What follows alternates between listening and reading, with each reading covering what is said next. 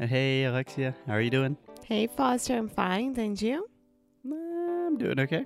It is still very rainy and very cold. Yes, it is. But I'm loving it. You're loving it? Why? Yeah, because I don't like hot.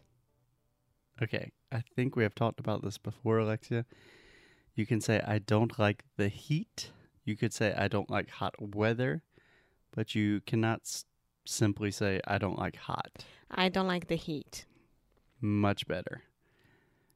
Okay, I agree. I don't like it when it's super hot, but right now in Celsius, I would say it's probably negative three or four degrees, Uh, minus two. minus two, and it is raining, and it's been raining for three days, and is supposed to rain for the next week. Yeah, but I don't mind after the week that we had. it's good to rest. It's good to rest, it's good to work, it's good to record a podcast. You're right. Mhm. So, Alexia, today we are talking about something that. Do you hear that? I think it's a garbage truck. We will leave it in. So, Alexia, we have a very highly requested topic today. This is a part of an ongoing series from English no Rádio, Alexia, and immigration. yeah, this will continue forever, I think. I hope not, but for people that are new listeners to this show, we have several episodes of all of the crazy adventures that Alexia has when she is traveling to the United States. And today, she is going to tell the story of how her experience was when she entered in Atlanta. Uh huh. Yeah. So when she came into Atlanta last week.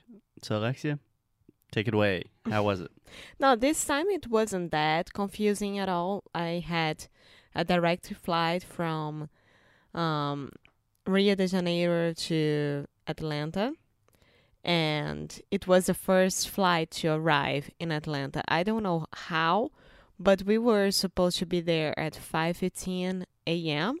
and we got to the airport at 4:40. So it was super fast.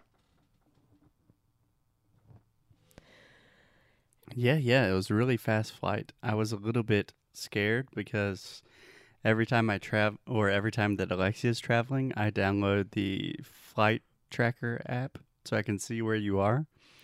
And I think I set my alarm for like 5:30 a.m. and then I looked at the app and Alexia had arrived at like 4:15 a.m. I was like, "Oh."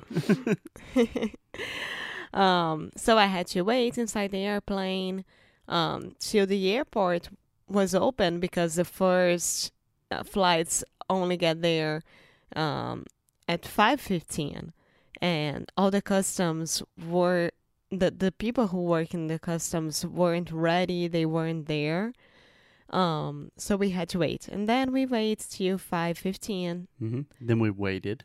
and then we waited till 5:15. We walked in the airport and before that, the 2 days before that, I was talking to Foster like what if they ask about my work? What do I do and things like that, which they will. What should I answer? Yeah. So just to explain, this is a little bit complicated because Alexia works for our company, which is a U.S. company, but she is not technically on a work visa because we cannot afford to pay for that. Probably something we should not be saying live on the air. Um, But anyway, sometimes the customs agents ask if you have a sufficient amount of money to pay for your trip, right? We call this proof of income. So, so sometimes you have to show like a bank statement or you have to have a letter from your company saying that you have enough money to live and spend money in the United States during your trip, right? Yeah, so we did that. I had the letter, everything was okay. No problem at all. And then when I get there, um all all our flight was divided between two um, federal agents. It was a woman and a guy, and the woman was the one who sent me to the two-hour uh, room waiting to be interviewed again. I recognized her. Okay, so just to provide some context, you want to say the woman was the one who sent me. We're Uh-huh. speaking in the past, right? Uh huh.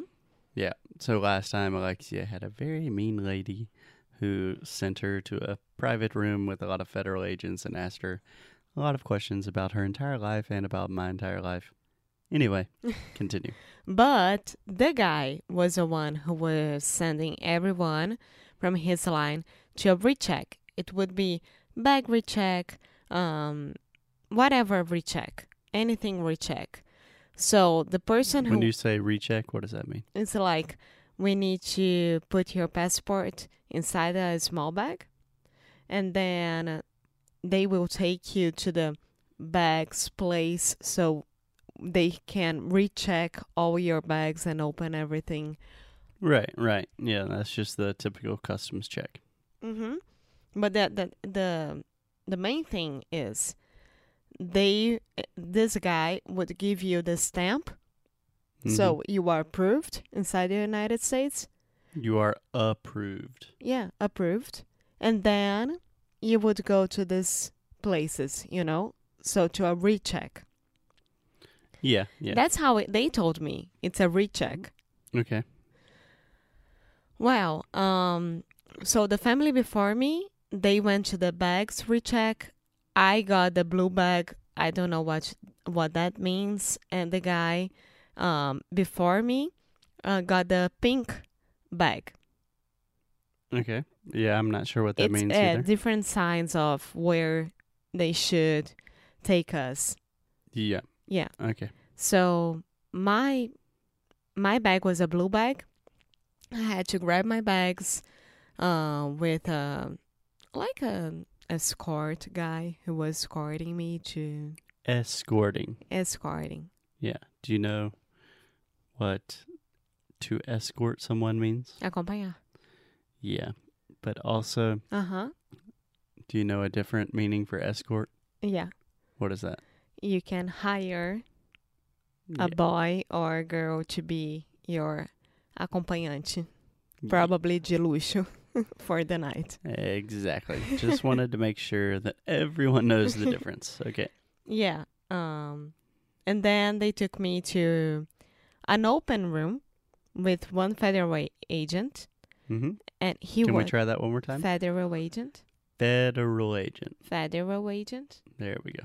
and he was really nice. He asked me, um, again how much money I was taking to the United States, and then I had to, um, fill out Mm-hmm. a document. Fill out. Great phrasal verb. So we always fill out documents. We don't fill documents. Like you would fill a glass of water, but you fill out a piece of paper. Yeah. So fill out would be preencher. Yeah? Uh-huh, preencher. Um, so I had to fill out this document. And before that, I was like, I'm sorry, sir. Could I ask what is this? What am I signing? What are you doing with me? And oh, no problem at all. And then he explained me everything He explained to me. to me, everything. And he was like, we don't care if you are bringing one million dollars or like a hundred dollars. uh, whatever. We just need you to fill out this document so we have it um, registrado.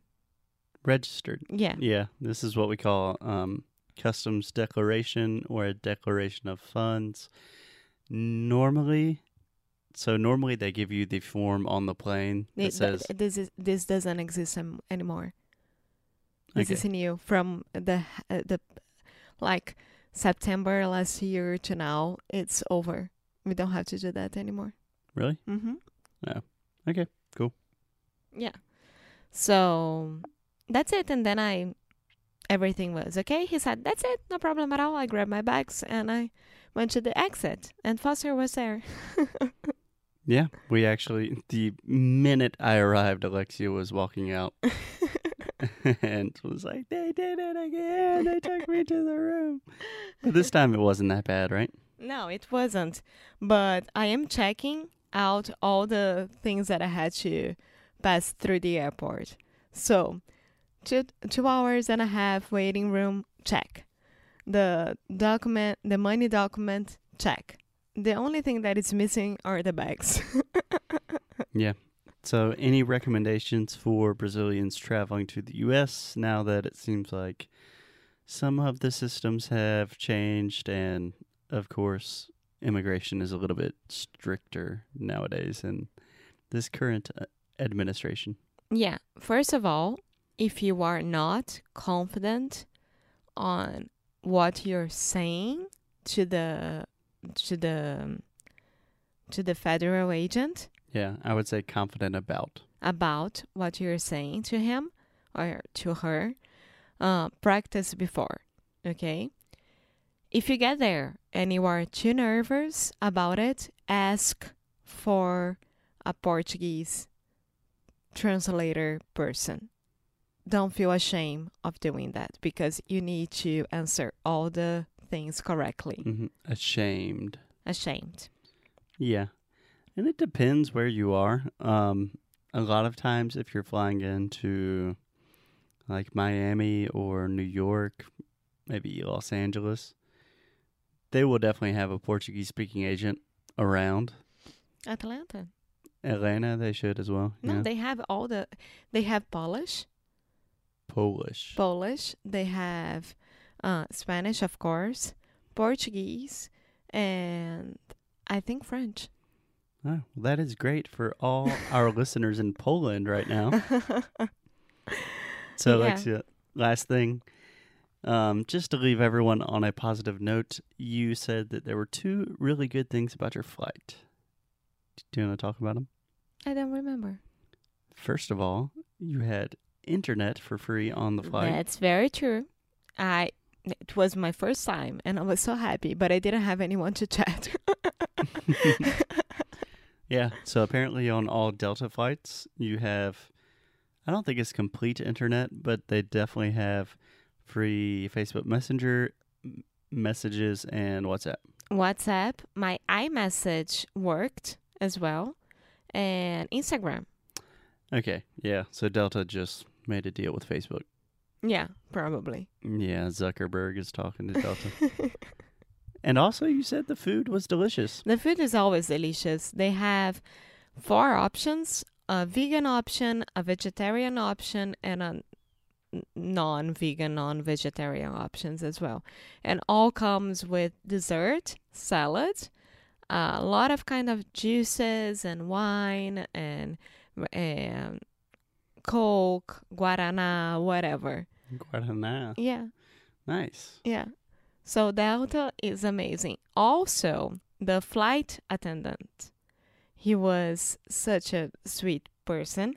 Um, I was awake during the night and I asked for water, and then I couldn't open the water, so I had to call him again back, and he was um, chatting with me, and he was like, "Do you would you like a midnight snack?" And yes, I would. And he brought me two snacks. So sweet. Ah, Alexia, we forgot about one of the most important parts of your flight. Very fast. There was a cute little French bulldog sitting beside you. Yes, Dora. She was really, really interested in my um, coat, which had a fur part, and she couldn't stop barking at the airport in, in Rio. Once I took it off, she was so fine. And she was in my lap, no problem at all. yeah. So most of you probably know that we have a strange amount of experience with French bulldogs. So Alexia called me in Rio and she's like, I'm tengo un Frenchie aquí.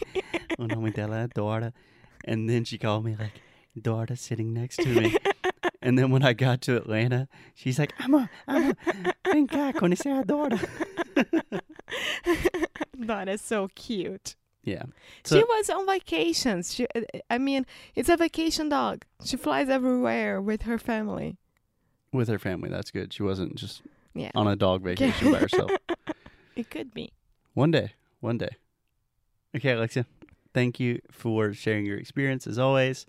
We will see you guys tomorrow. Bye.